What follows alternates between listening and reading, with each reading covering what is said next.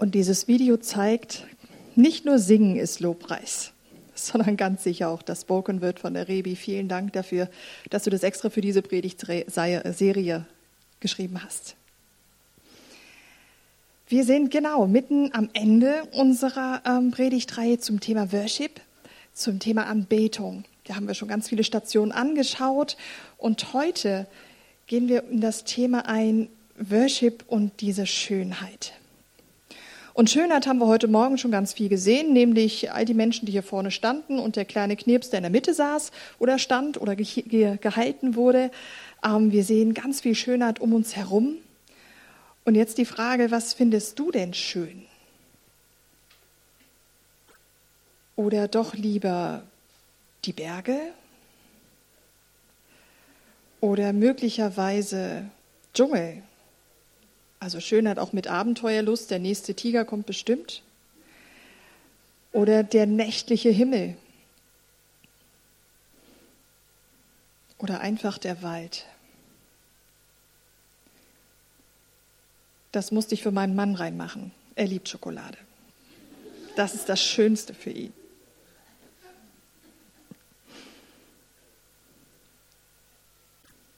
Das ist mein Favorit, weil das machen wir später auch noch. Festen. Wir feiern noch. Was findest du schön? Heute hat man das Gefühl, wenn man über Schönheit spricht, das ist schon etwas naiv, oder? Wir haben ganz andere Begriffe, die wir nutzen, um etwas zu beschreiben, was wir wirklich total cool finden. Zum Beispiel Hammer oder voll krass oder mega. Da ist schön so ein bisschen in die Richtung von, ach jö, irgendwie herzig, ganz nett. Aber Schönheit ist so viel tiefer und größer als das. Und ich habe den Eindruck jetzt in den Bildern auch, etwas hat uns angesprochen und uns hingezogen. Etwas in uns tief drinne weiß, wir sind zu etwas Schönerem berufen oder es zieht uns zu einer tiefen Schönheit hin. Und Kev, mein Mann und ich, ähm, wir gucken unglaublich gerne Dokumentation. Und da war eine Serie, die ging über Botanik. Und das war mega spannend, was der Botaniker da erklärt hat, nämlich er hat viele, viele Jahrzehnte ähm, Blumen beobachtet, ja, es war ein älterer Mensch, und ähm, hat beobachtet, dass wenn diese Pflanze wächst, dass sie dieses Streben hat, in die Perfektion zu kommen, in die absolute Perfektion. Und kurz bevor sie das erreicht, verwelkt sie, geht kaputt und etwas Neues entsteht ich habe das recht spannend gefunden, als er das so sagte und auch mit so einer Wehmut sagte, weil du merktest richtig, boah, der hätte auch gerne die Blüte in der Perfektion gesehen, aber kurz vorher geht sie kaputt. Und ich habe gefunden, irgendwie erinnert mich das an die Schöpfungsgeschichte, beziehungsweise kurz danach an den Sündenfall. Wir wurden zur Perfektion hin geschaffen. Perfekt nicht im Sinne von alles, na, also, also einfach dieses, diese, diese Exzellenz. Wir wurden dahin geschaffen und wir haben es wir, wir schaffen es nicht. Ich fand es ein mega starkes Bild dafür, dass ähm, wir etwas, auch die Schöpfung, sie sehnt sich nach etwas Schönem, etwas Gutem, etwas Wahrem und schafft es nicht hinzukommen. Nun kann man doch tatsächlich sagen, Schönheit ist auch schon recht subjektiv. Zum Beispiel die Dekoration hinter mir, da hatte ich wirklich alle, alle möglichen Leute, die kamen, ganz unterschiedliche Anliegen. Die einen sagten, sag mal, Doro, ist das jetzt wieder so eine Kunst oder kann das weg Geschichte? Das sagt mir so irgendwie gar nicht zu, es ist zu wenig bunt. Da habe ich gedacht, ja, deswegen bin ich ja auf der Bühne. Aber gut, andere Geschichte. Es ist irgendwie so, es ist so steril, es ist so komisch, es ist so merkwürdig. Und andere, die fast schon Tränen in den Augen hatten und sagten, boah, das, das spricht zu mir, diese Ordnung und diese anbetenden Hände und Gestalten, das ist genau das, wie ich es fühle. Und alles dazwischen. Und Schönheit ist unglaublich subjektiv, wie wir es betrachten. Die einen finden super, wenn sie einen Baum sehen, der äh, im Herbst irgendwie in allen Farben zu finden ist. Die anderen sehen nur die ganze Arbeit danach, wenn die Blätter unten sind und finden es gar nicht lässig. Die sollten lieber oben bleiben. Die Frage ist auch, was zieht uns so dahin? Wenn ich jetzt so auch in die Medien schaue, ne? also es gibt jetzt zum Beispiel Germany's Next Top Model oder wo sie auch immer diese ganzen Castings machen oder auch die Musikgeschichten oder das Supertalent. Überall sind Leute gesucht, die etwas Schönes hervorbringen und etwas Gutes machen, etwas Wahres machen. Und die Einschaltquoten sind recht groß. Es zieht uns zu diesem Schönen hin. Jetzt die Frage ist, was bedeutet eigentlich Schönheit in dem Sinne? Also geschichtlich gesehen ist Schönheit ähm, etwas, was uns visuell anspricht, also etwas Äußerliches, was, was Gutes und was Wahres verkörpert. Also Schönheit beschreibt etwas vor allem, was wir sehen, was wir angucken können. Und wir versuchen in diesem Schönen, wenn wir es betrachten, etwas zu finden von dem, was wir glauben verloren zu haben, eine Sehnsucht zu stillen. Und eine Frau, die hat das mal wunderbar beschrieben. Sie sagte, ähm, wenn ich etwas Schönes anschaue, dann habe ich das Gefühl, ich bin angekommen. Oder sie beschreibt es als einen Ort, wo man nicht weg will. Und ich kann ihr sehr gut nachempfinden. Also ich bin so der Sonnenuntergangstyp, also früh morgens aufstehen ist nicht so mein Ding. Und wenn ich diese Farbenpracht sehe, dann am besten noch am Meer. Leute, wieso ist der so schnell weg, die Sonne? Die könnte noch eine Stunde weitermachen. Oder jemand, der, der surft und auf der, der perfekten Welle reitet und sagt, hey, ich könnte ich noch eine Stunde machen, aber geht ja nicht, weil der Strand ist im Weg. Leider ist die Welle dann vorbei. Wir wünschen uns diesen Moment länger drin zu haben, etwas, etwas Gutes erkannt zu haben.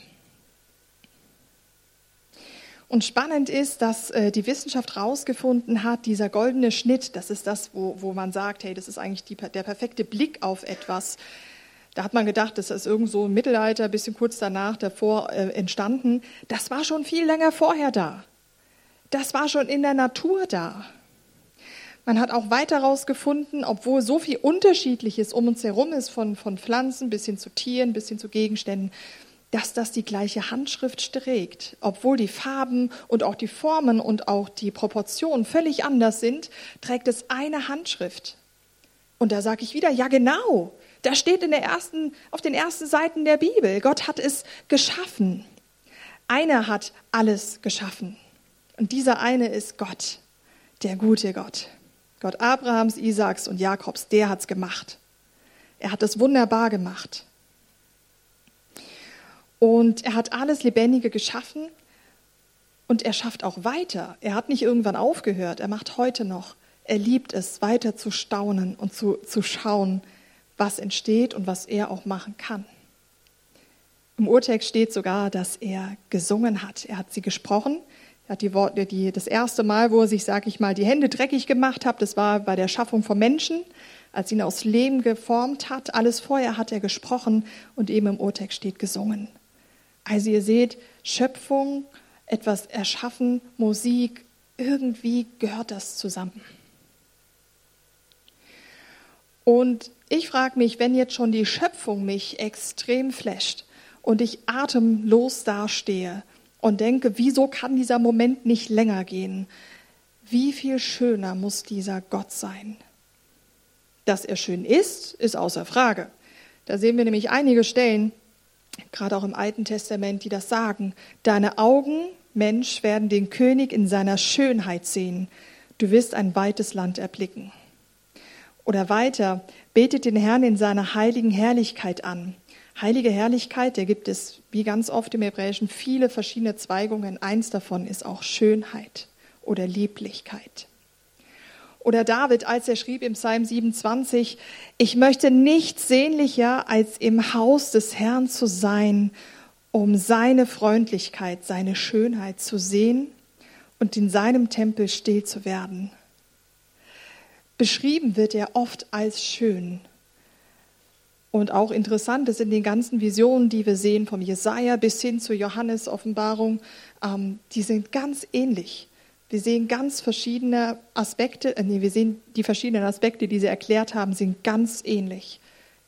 Alle sagen, wir finden keine Worte, die uns gegeben sind in unserer Sprache, um zu beschreiben, als das, was wir da gesehen haben. Diese Schönheit und Farbenpracht und Großzügigkeit und Liebe dass Gott nicht nur schön ist, sondern auch Schönheit gut findet und auch wichtig findet, Das sehen wir ebenfalls ganz am Anfang von der Bibel, als es um die Stiftshütte geht. Das Volk Israel war 40 Jahre in der Wüste, hat dann eine Stiftshütte bekommen, beziehungsweise Gott hat gesagt, lass uns eine bauen und hat ziemlich präzise gesagt, wie er das Ding haben möchte. Er hat nicht gesagt, gut, macht mal halt irgendwas, sondern hat gesagt, wie groß, welche Materialien geschaffen werden sollen, wie die Gefäße aussehen sollen, welches Material das haben soll.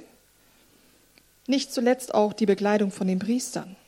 Das war praktisch für die, die mussten sich morgens nicht überlegen, was sie anziehen, so wie ich, sondern die konnten einfach sich anziehen mit dem, was Gott ihnen zugeteilt hat.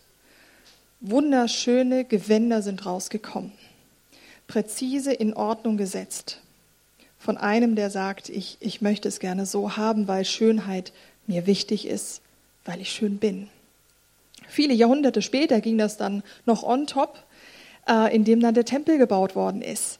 Wir können in den Chroniken lesen, wie ähm, David das alles organisiert hat. Sein Sohn Salomo durfte das dann umsetzen, dieses riesengroße Projekt.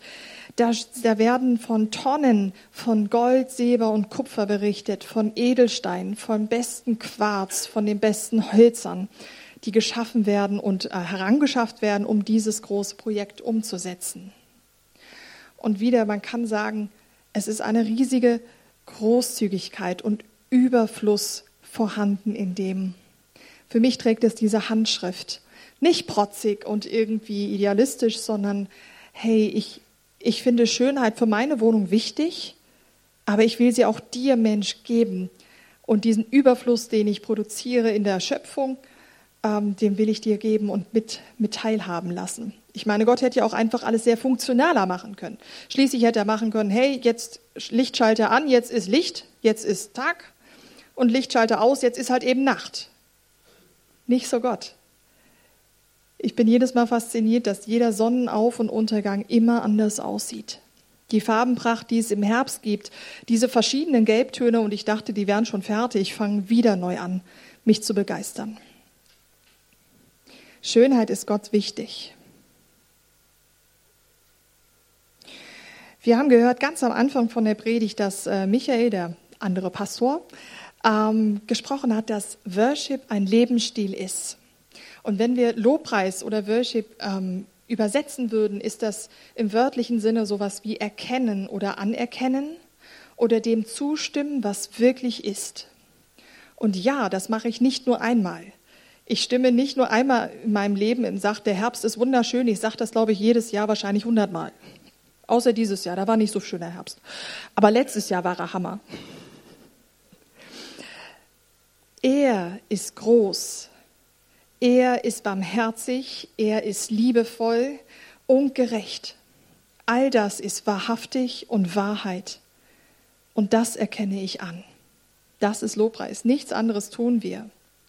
Und die Schöpfung um uns herum hat das schon ziemlich lange begriffen, weil sie singt diesem Schöpfer schon sehr lange. Also die Vögel singen, Wale singen. Wusstet ihr übrigens, dass Wale sich jährlich treffen vor der Küste von Australien und man das letzt festgestellt hat, die singen ja recht krasse Melodien und die haben auch Bedeutungen, aber manche von diesen, die entstehen einmal im Jahr, wenn die sich alle zusammentreffen. Und jede Wahlgruppe, wo auch immer sie ist, im Norden, Süden, Osten, Westen, singt diese Melodie nach. Einmal im Jahr. Und ich stelle mir vor, dass sie sagen, so groß ist der Herr. Oder sagen wie, es gibt niemanden, der schöner ist als er. Qualle, was sagst du? Rochen, stimmt mit ein, ihr müsst unbedingt mitsingen. Ja, ihr könnt nicht die Oktave, das ist nicht so schlimm. Wir singt einfach mit, was ihr könnt. Aber dieser Gott ist so mächtig, genial, lass uns da nicht verstummen. Ich finde es mega gigantisch, wenn man solche Dinge rausfindet und die Wissenschaft nicht so wirklich weiß, warum die Wale das machen. Es gibt keinen ersichtlichen Grund. Aber ich staune mit diesen Wissenschaftlern über diese Wunder, die wir nicht greifen können und nicht verstehen. Das ist Interpretation von mir, dass sie diesem Schöpfer singen, weil ich es in der Bibel lesen kann, dass die ganze Schöpfung singt und ihn anbetet. Ob es so ist? Egal, ich staune mit. Es ist großartig. Eine Freundin von mir, die hat ähm, sich ganz stark mit dem Thema auseinandergesetzt, ähm, was Worship mit Musik zusammenhängt. Wir haben ja gehört, das ist eigentlich ein Lebensstil. Also warum soll ich die ganze Zeit singen? Und äh, wenn du nicht gerne singst, keine Angst, im Himmel werden wir noch andere schöne Sachen machen, außer singen. Wir müssen nicht alle singen können und Harfe spielen, alles gut. Sie hat eine Wechselwirkung gesehen von dem Gesang, den ich ganz spannend finde. Folgendes, da ist jemand, äh, das ist ein Songwriter, der setzt sich hin, liest die Bibel, betet und plötzlich merkt er einen Aspekt von Gott. Er ist gut. Eigentlich wissen wir das alle. Aber er hat es erlebt in seinem Leben, dass Gott gut ist und findet Worte, die anders sich anhören als in der Bibel selbst und sagt, Gott ist gut in seinen Worten und macht dann einen Song draus mit Melodie. Musik hat eine eigene Ordnung in den ganzen Intervallen und den ganzen Tonlagen und hat so viel Freiheit darin, schöpferisch zu sein. Schöpferisch, das sind wir von Anfang an. Wir sind geschaffen worden als Ebenbild Gottes, als schöpfende oder schöpferische Menschen oder Kreaturen.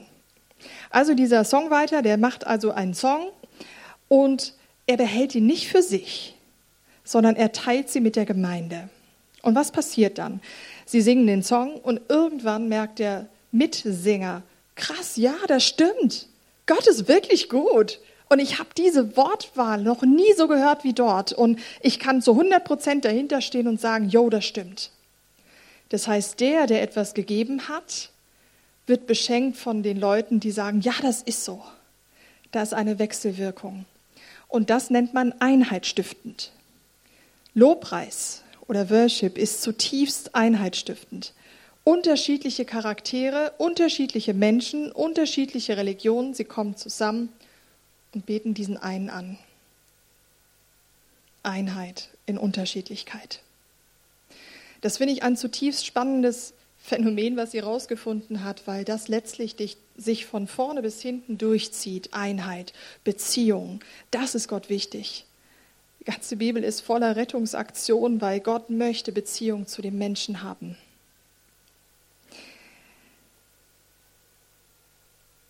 Jetzt ist die Frage, die ich mich auch schon recht lange beschäftigt habe, darf Musik eigentlich schön sein? Okay, nachdem wir das alle gehört haben, ja schon. Aber könnte es nicht auch sein, dass ähm, Leute für sich selber den Ruhm in Anspruch nehmen? Also jetzt dieser Songwriter, der könnte ja auch sagen, hey, ich habe den Song geschrieben, das ist meine Idee, Patent drauf, kann ich dir zeigen, steht da. Was passiert dann? Sollten wir das nicht irgendwie nicht unterstützen? Und da kommen wir zu dem nächsten Punkt, der sagt, Schönheit im biblischen Sinne ist nicht einfach nur das Äußerliche, sondern auch das Innerliche. Es spricht den Charakter an. Und da ist es natürlich elementar wichtig, jemand, der am Worshipen ist, dass nicht nur seine Skills weiter sich entwickeln und dass er sich da schult, ähm, das Beste zu geben, sondern auch sein Charakter sich mit verändert und wächst und groß wird. Und da kommen wir jetzt zu einer Sache, die recht schwierig ist, weil wie erkenne ich das denn jetzt, dass der Charakter gut ist? Und ich glaube, wir können so viele gute Floskeln sagen, wie wir wollen. Wenn es innen drin dunkel ist, ist es dunkel. Aber das können wir nicht sehen, aber Gott kann es sehen. Letztlich ist er, der die Herzen kennt und sieht, nicht den äußeren Schein. Das heißt, ja, um die Frage zu beantworten, ja, es kann sein, dass es Musiker gibt oder Lobpreisleiter gibt, die genau das nicht machen. Aber aus der Angst heraus etwas zu tun oder nicht zu tun, ist kein guter Ratgeber, ihr Lieben. Wir haben gehört, dass Gott schön ist. Wir können lesen, dass Gott Schönheit liebt.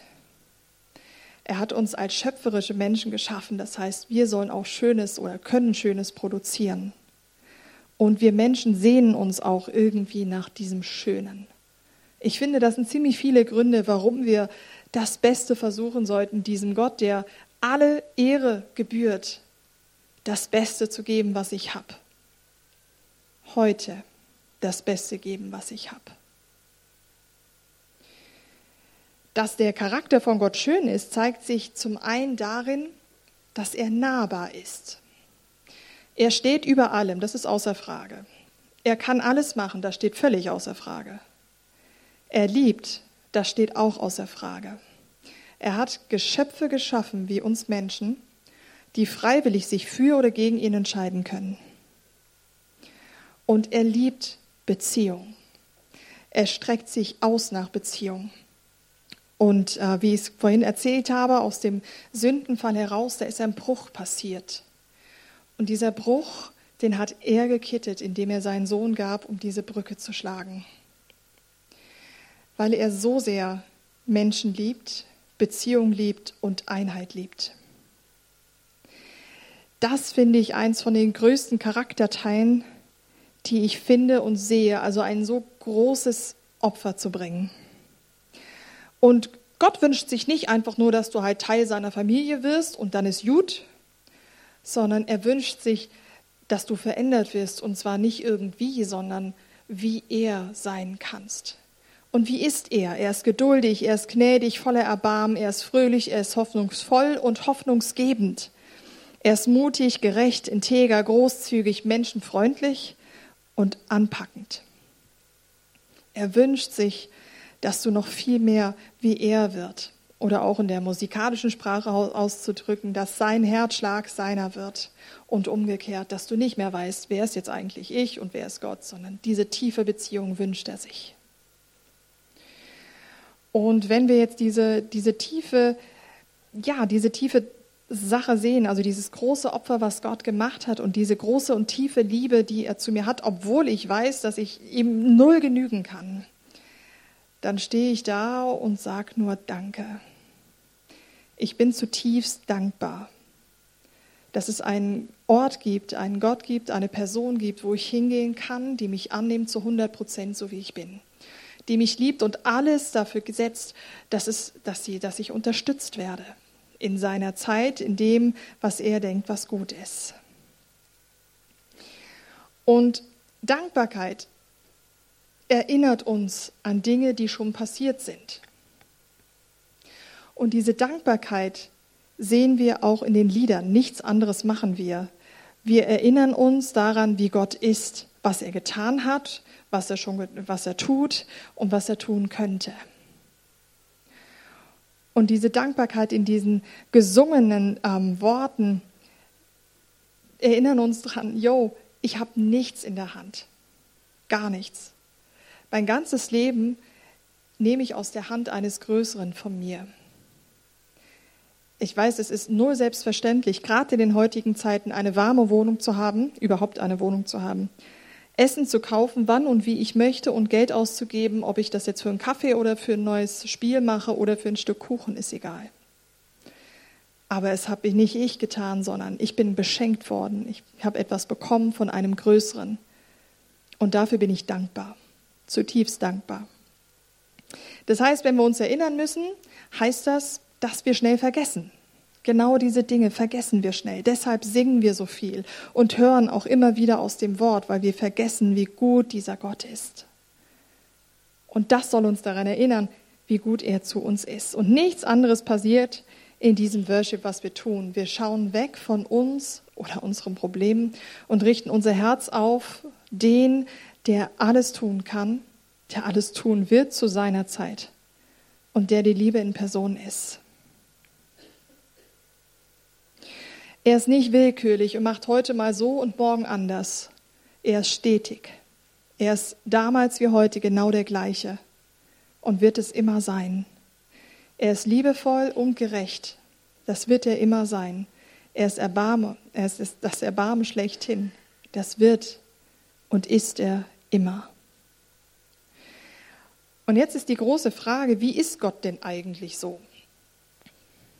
Und wie ich schon sagte, die Bibel sagt ganz stark, dass ähm, Namen ganz fest mit dem Charakter zusammenhängen. Und Namen finden wir im Alten Testament alleine schon über 600. Für die Düpfli-Schießer unter uns ist es 639. Einfach nur Namen Gottes, wie er angesprochen wurde von Menschen, die in der Not waren oder die ihn erkannt haben, wie groß und herrlich er ist. Und Dinge, die er getan hat, und Leute, die gesagt haben, das tust du auch wieder und kannst du wieder tun. Und nichts anderes passiert heute im Lobpreis oder indem wir Dinge hören von ihm. Und hier ist jetzt nur mal eine kleine Auswahl von dem. Gott ist der Ewige. Gott ist der Schöpfer. Gott ist der Sehende. Das hat die Hage erfahren. Gott ist der gute Hirte, der dich führt an grüne Auen. Er ist der Schützende, der dich umhüllt, wenn du in Not bist. Er ist der Arzt. Er ist der Vater, der seine Kinder liebt. Er ist der Tröster. Er sieht dich, wenn du traurig bist und sagt nicht nur, das kommt schon wieder gut, er tröstet dich. Er ist nahbar. Gott ist der Gerechte. Er wird Recht sprechen, eines Tages. Er ist mein Vertrauen. Wenn du das sagen kannst, mein ganzes Vertrauen setze ich auf dich, alles auf eine Karte, auf Gott, auf du. Gott ist unser Ruhm, unsere Schönheit, unsere Herrlichkeit, unser Lohn. Und Gott ist die Liebe selbst. Er ist nicht nur nett und lieb, er ist die Liebe. All das ist Gott. Er will es heute noch genauso wie damals tun. Und wir müssen uns oder dürfen uns immer wieder daran erinnern, es ist ein guter Gott, dem wir nachfolgen. Er hat alles in seiner Hand. Er liebt uns auch, wenn wir freiwillig in eine andere Richtung laufen. Er begegnet uns und wartet und ist geduldig und barmherzig und nimmt uns immer wieder auf. Er ist der, wo mein Herz voller Dankbarkeit ist. Ich würde sagen, wir singen noch einmal den Refrain von ähm, So groß ist der Herr. Und die Größe ist all das, was wir jetzt hier gesehen haben. Die Größe Gottes ist, übersteigt alles, was ich weiß und alles, was ich kenne. Lass uns unser Herz auf ihn ausrichten, den Mittelpunkt, den Fixpunkt und da, wo wir hinlaufen. Amen.